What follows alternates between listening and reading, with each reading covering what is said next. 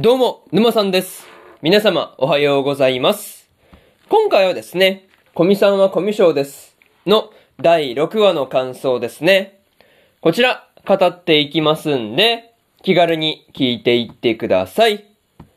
というわけで、早速ですね、感想の方、入っていこうと思うわけですが、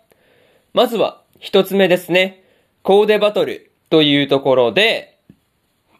ショッピングセンターでですね、コミさんの服をコーデバトルで決めようということになっていたわけなんですが、まあ、みんながですね、決めてきた服を、まあこう、断ることもなくですね、ちゃんと着ているコミさんは偉いなっていうことをね、まあ見ていて思ったりしました。そう。なかなかね、こう、いろんなものを選ばれてくるのにね、まあ、それを断らずに着るっていうところがね、まあ、本当に偉いですよね。そう。まあ、そういうことをね、見ていて思ったわけなんですが、まあ、最終的にはですね、只野くんが選んだ白のワンピースを、まあ、こう、まあ、お買い上げっていうことになったわけなんですが、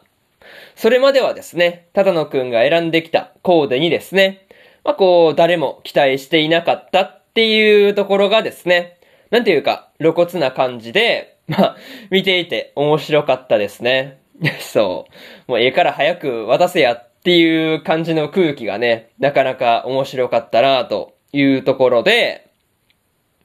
またね、こう、ただのくん以外もですね、馴染みがチャイナドレスをね、まあ、こう、おふざけって感じで選んできたりとか、山井さんがですね、値段オーバーで失格になったり、あがりさんの服は、まあそもそもダサかったりと、まあいろんな感じがあったわけなんですが、まあ、なんていうかね、こう賑やかな感じで、まあ楽しいところではありましたね。あとはね、こう、チャイナドレスを着た時に、まあこう、ちょっと、あの、まあ、なんていうかね、こう、カーテンを開けられないように抵抗しているコミさんがですね、まあ、微笑ましかったなというところで、まず、一つ目の感想である、コーデバトルというところ終わっておきます。でですね、次、二つ目の感想に入っていくんですが、美容院へというところで、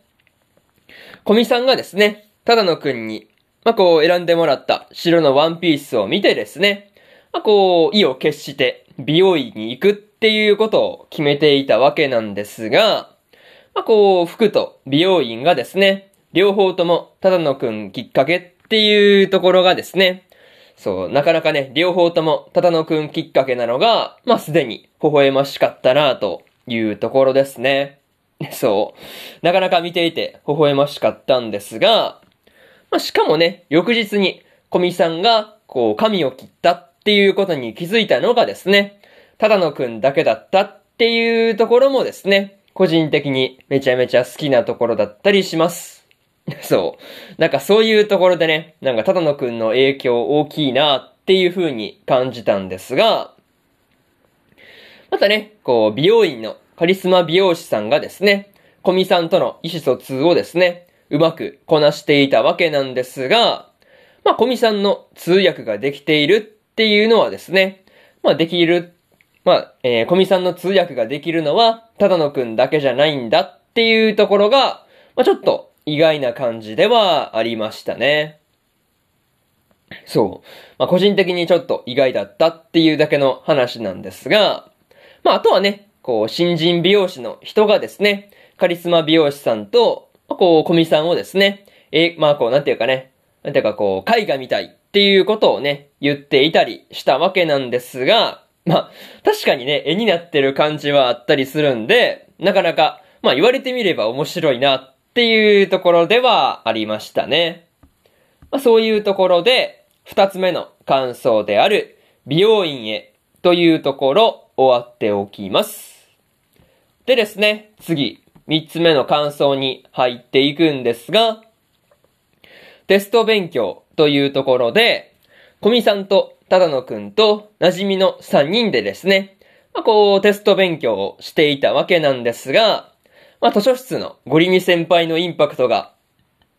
なかなか強すぎたなっていうところではありましたね。そう。本当にゴリミ先輩のインパクト強すぎだろっていうことがね、真っ先に感想として上がってくるんですが、ま、そんなゴリミ先輩にですね、まあ、こう、馴染みが3アウトで退場させられてしまっていたわけなんですが、まあ、ただのくんも小見さんもですね、一発ずつハリセンで頭を叩かれるということもあったわけなんですが、なんていうかね、こう、小見さんを容赦なく叩けるような人がいるっていうところはね、まあ、ちょっと意外なところではありました。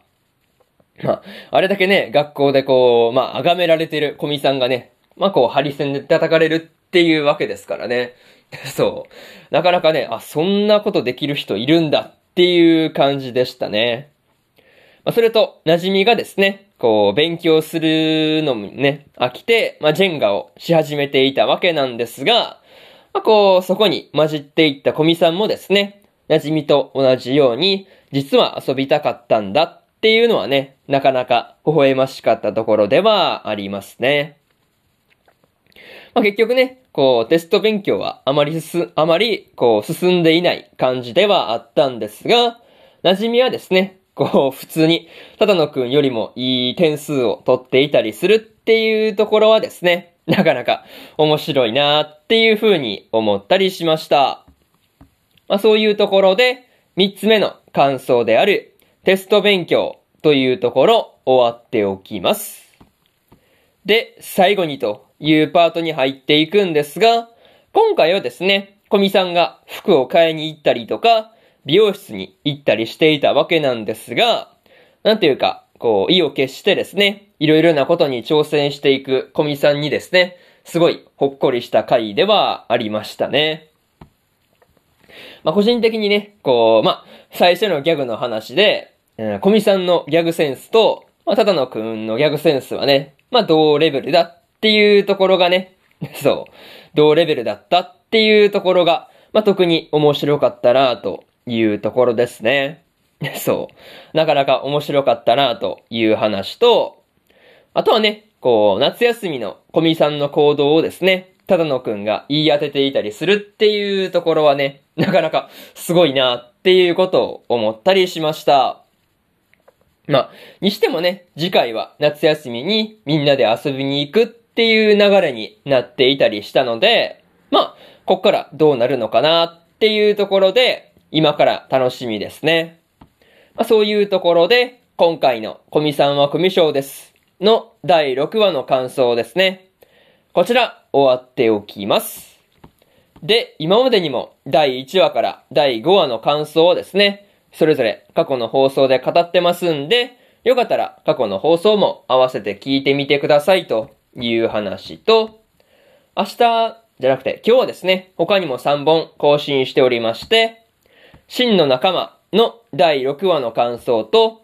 白い砂のアクアトープの19話の感想、そしてですね、スカーレットネクサスの20話の感想ですね。この3本更新してますんで、よかったら聞いてみてください。という話と、明日はですね、最果てのパラディンの第5話の感想と、セレクションプロジェクトの6話の感想、そしてですね、異世界食堂の2期の6話の感想ですね。この3本更新しますんで、よかったら明日もですね、ラジオの方聞きに来てください。というわけで、本日1本目のラジオの方終わっておきます。以上、沼さんでした。それじゃあまたね。バイバイ。